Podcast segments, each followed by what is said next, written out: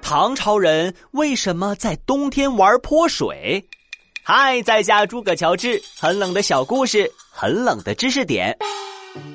冬天玩泼水，在唐朝被称为泼寒湖戏，就是向寒冷的天气打招呼。每年冬天来临，唐朝有很多地方的街道、广场中都会表演泼寒胡戏，表演者半露身体。戴着动物的面具，边唱边跳，还跟观众泼水互动，以祈求来年身体康健。中间还夹杂大量的民间杂技和即兴歌舞。别说普通老百姓了，就连王公贵族都看得移不开眼。好了，今天就到这里，下次再带你们去穿越，拜拜。